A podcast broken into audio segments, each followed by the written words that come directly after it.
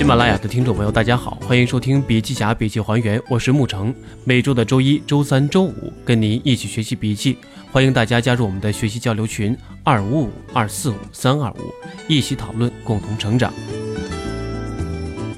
互联网跟传统公司的工作模式有哪些不同？传统企业的模式在这个时代会遭遇什么样的挑战？互联网时代组织建设和变革有什么特点和规律？互联网公司如何用别人的资源来做自己的事情？如何改变老板、员工、用户的三边关系？笔记侠笔记还原为您带来互联网和传统企业的组织建设到底哪里不一样？马成功，乐视控股培训发展总经理，曾任京东大学执行校长、万达学院教学部总经理、李宁体育高级培训经理。活动。二零一七年二月二十三号，由创业黑马主办的黑马联营第四期互联网营销加团队模块，笔记侠作为合作方，经主办方和讲者审阅，授权发布。我到京东之前就发现，忽然之间身边的同事年轻太多了。在互联网公司，最大的特点就是你不年轻的话，你也让自己年轻一点。最简单的方法，美图，让自己年轻一点，这是我想跟大家谈的。互联网公司跟传统企业真的不太一样，到底哪里不一样？我稍微总结一下：一、互联网公司和传统企业的工作模式差异。在传统企业，我慢慢体会到一种工作模式，叫高大上模式。我发现一年工作里，百分之六十到七十的时间是围着领导工作。帮领导写 PPT 报告，当用户和员工临时找我说事情的话，其实心里挺烦的，觉得干扰了我写 PPT 和围着领导工作的时间，所以我把这种模式叫做围上模式，并且这种模式里边重要的一点，你讲一些新的名词概念，大家反而喜欢你，觉得越听不懂越是专家。到互联网公司，我有一个体会，在讲一些名词的时候。底下的小伙伴会举手问，能不能讲的简单一点？我往下一看，他边看手机边听课，只能拿很少的部分头脑听简单的东西。讲干货、说人话是互联网公司的特点。我发现，在京东或是乐视工作中，有百分之六十七十的时间是围着员工、业务、顾客工作的。我给领导写 PPT 的时候，领导是真的很烦，说没时间看你的 PPT。后来我发现，领导在公司很多工作群里，领导会看到大家对我的评价和用户的声音。互联网更相信用户的声音，快速调整，包括刘强东、贾跃亭都是这种模式。只要有用户吐槽，觉得有道理，截图扔到群里，迅速改进，不听你解释，这样就逼我把时间更多的放在用户身上，慢慢的远离领导。在跟领导走得近不一定是好事，我不知道大家能不能理解这样一件事。传统企业模式在这个时代会遇到一个很大的挑战。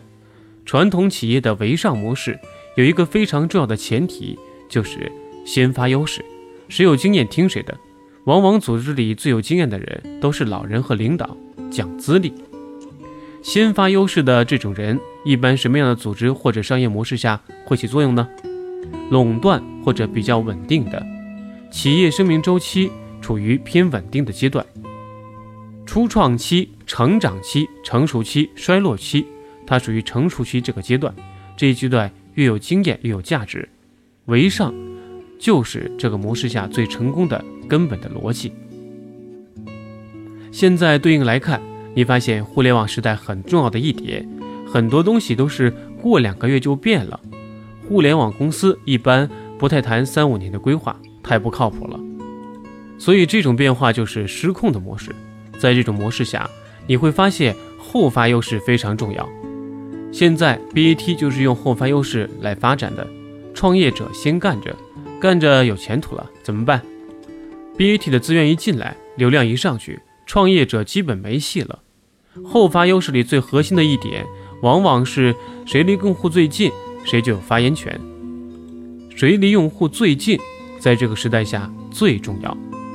离用户最近的其实就是员工，所以你现在搭的组织是以领导为核心，还是以员工为核心？这个是看你会不会玩互联网公司了。要会玩的话，就是以员工为中心。我会讲多个案例，让大家理解那些做得好的互联网公司怎么去玩这个东西。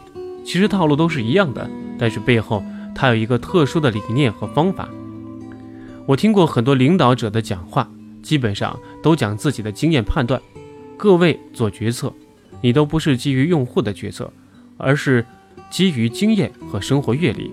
但是对不起，你对用户的理解，说好听一点，半年以前；说差一点，两年以前。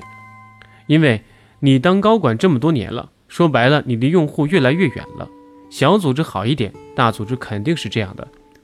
你在做互联网业务的时候，要创造一种方式，把你自身擅长的东西发挥出来。但是你不擅长的部分，要通过组织的方式，把员工调动起来做这个事情。互联网加的背景下，组织建设和变革的特点、规律。商学院里大量的知识现在都遇到了非常大的挑战，很多原来商学院的大咖们创立的公司纷纷倒闭了。说白了，之前的模式都是基于战略管控模式，战略管控、预算管控、人力管控，年初把这一年的事情安排好，按部就班的执行，谁执行的好，这家公司就管理的好。现在这方式遇到了非常大的挑战，你在失控的世界无法做出精准的判断。乐视每周会有一个总裁会，贾跃亭与核心的高管一起参加，每周大概五个小时。每周开这么一个大型的会议，除了做项目的推进、解决问题之外，很重要的一个特点是对战略做微调。大战略在互联网公司不是一年做一次，而是以周为单位。来调整。京东每天早晨开一个短晨会，刘强东亲自参与。开晨会的时候，顺便把想法揉进去。这就是互联网公司用高频会议的方式推进组织的变化。怎么理解生态？生态其实不是从企业经营出来的名词，它是从自然界和社会系统迁移到企业中的一个词。举个例子，达尔文在研究物种起源的时候。他发现海洋里头有个特点，只要有珊瑚礁的地方，鱼类就特别丰富。后来他仔细分析，发现珊瑚礁上有一种钙化物质，能让动物的尸体保存时间更长，变成其他物种的养分。这就是生态，不断创造价值。你的企业能不能给周边用户创造价值？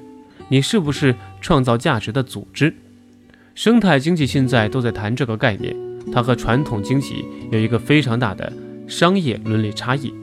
传统经济强调企业、个体、组织价值的最大化，但是生态组织强调生态整体的价值最大化，而不是单个企业价值最大化。亚马逊丛林里头为什么物种这么多？很重要的一点就是跟连接有关。连接的最大特点是推进不同物种之间的深度连接。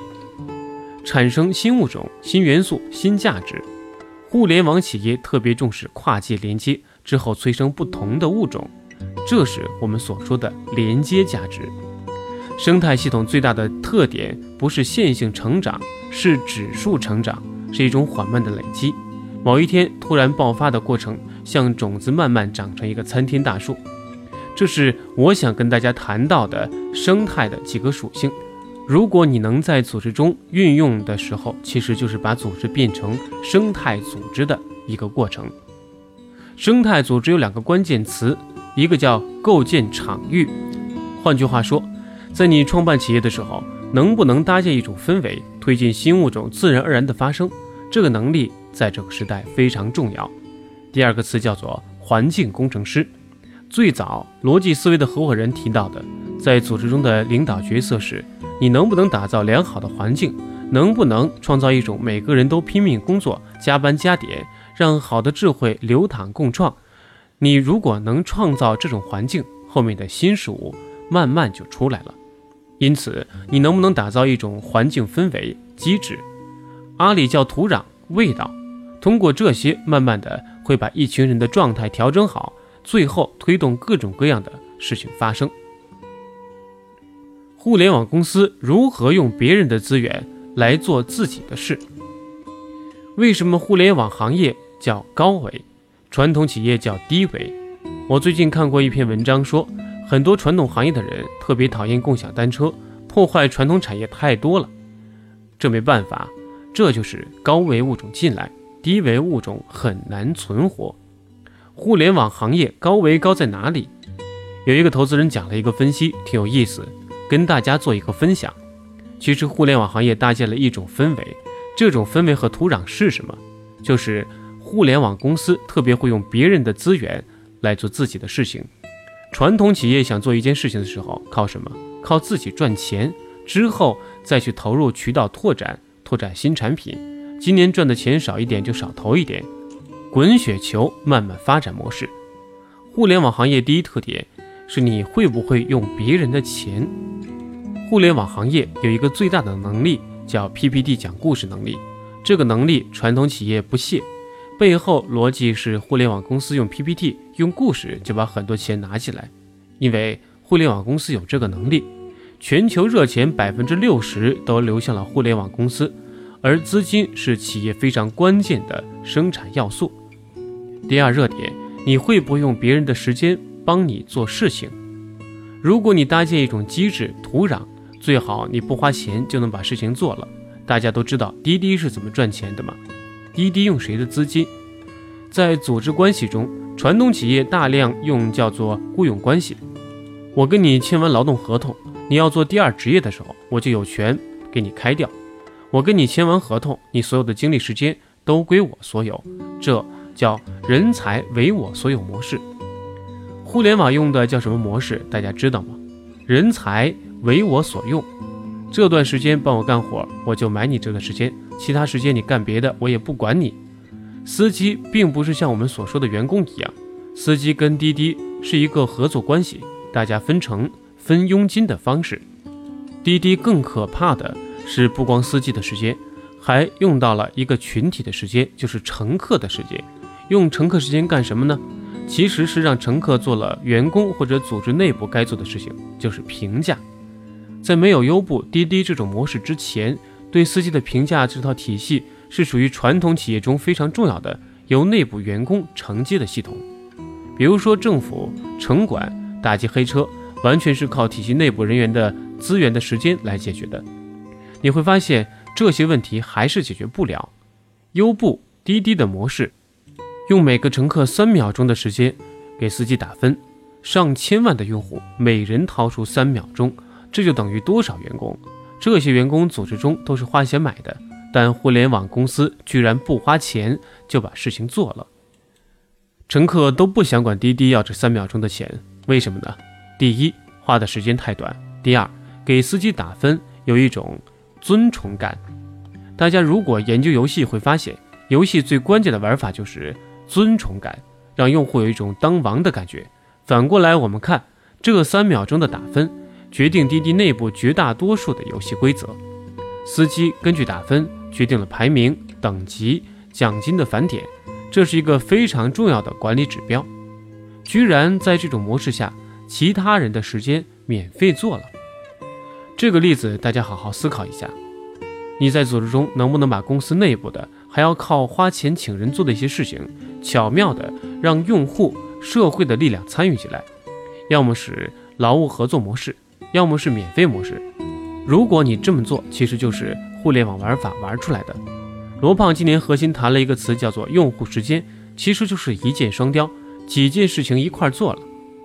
上一次我接触了一个顾问，他给我介绍亚马逊，英国的一家服务公司在推一种模式，VIP 用户免费送冰箱，放到家里面。乐视现在推智能硬件免费，电视免费，手机免费。核心背后都是这种逻辑。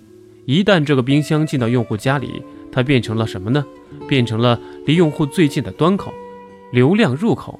冰箱里头会有传感器，每天给用户发报告：你的鸡蛋还有几个？牛奶几天到期？用户就下单送货。当用户和冰箱产生连接的时候，其实用户就不再和小卖店连接，不再和商场连接，最后那东西跟用户越来越远。最后一个，你会不会用别人的智慧创造价值和财富？有一次，我跟淘宝大学的负责人交流，他说阿里很多创新都是阿里的卖家想出来的，根本不是员工想出来的。我说他们凭什么把他们的想法跟你们说呢？他说我采取了一种机制，叫以物易物。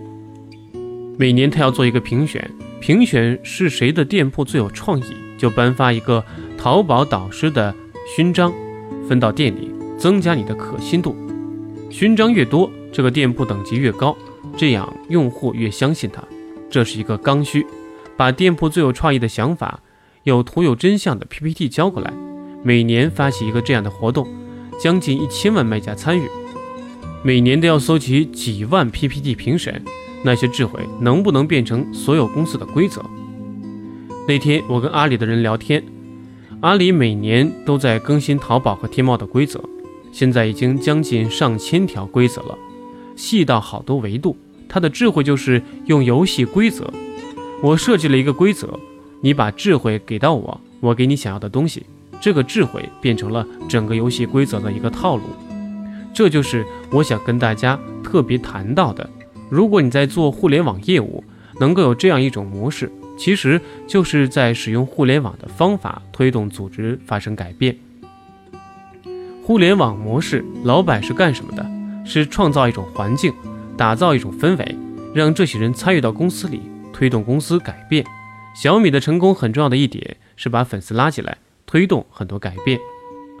在我的研究中发现，传统企业里这三个角色——老板、员工、用户，三者之间不是平行关系，而是垂直链条关系。老板有想法跟员工说，员工去执行，做出来交给用户，非常顺畅，速度非常快。这条通道是最顺畅的一条通道，从考核晋升，包括所有的组织运行，都是围绕这个通道来做的。但是这个通道往回返的时候特别困难，用户对产品的有些意见和想法，想找老板去交流，没有空间，也没有渠道和时间，只能跟员工去说了。你的员工面对用户的时候是怎样回应的？一般都是会很有礼貌的说：“你这个问题问得太好了，但是超出我的权限。”我跟领导反映一下，一周之后给你答复。说的非常严丝合缝，但是仔细一听，这个事情没有解决。在传统的考核体系，都是领导对他的考核，他一旦说出问题，领导就会一皱眉，要你何用？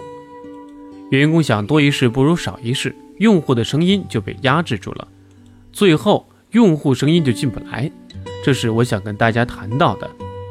大家在原来的模式中。都很成功，做到互联网的时候都会有很多感受，发现推动起来不像自己想象中那么顺畅，有可能不是你说的你不拼命，而是你那套玩法出问题了。这种模式我把它叫做老板很轻松，员工面对真相不敢说，用户是属于被忽悠的一方。如何改变老板、员工、用户的三边关系？从这三个轮子来看。我不知道大家在组织里是哪个轮子，天天光彩照人的去转的是哪个？老板天天充电打鸡血工作，另外两个轮子相对暗淡一些，被动一些。三轮驱动这种模式最适合在失控复杂的环境中运行。这种模式下，你会发现，想要三个轮子都动起来，核心是三边的关系要改变。这三边的关系，我稍微总结一下：第一条边是老板和员工的关系。你和员工的关系叫做高手在民间。你在遇到困难问题的时候，其实团队里那些基层的员工是有智慧解决的。我也看到很多高管觉得他们都是我招来的，什么水平我还不知道。真正能解决我头疼问题的还是核心班子这一层，这还是不错的。还有一些认为是外面的顾问，高手在外面。最近我也接触一些顶级的咨询公司，我发现咨询公司核心套路是什么？是进到企业跟高管谈完之后，转身跟员工谈，跟供应链客户、跟用户谈，营造一种畅所欲言的氛围。对你说的拼命记，说的真好，让大家把心里话都说出来。说完之后，顾问用一套模型变成顾问的语言做汇报，里头所有的话都出自员工和供应商。之后用顾问的语言给领导一汇报，领导就开始骂自己的员工。你们什么时候能有这样的水平？其实说白了，不是员工没水平，而是领导没有创造一种氛围，让员工可以去说。我现在衡量一家公司有没有活力，核心有一个指标，就是员工敢不敢在领导面前表达尚不成熟的观点。你在下一层、两层、三层的员工敢不敢开会的时候说：“领导，我有一个想法，没太想好，但是我想说一下。”他只要有这个动作，说明你这个组织的弹性、柔韧度、包容度都够了。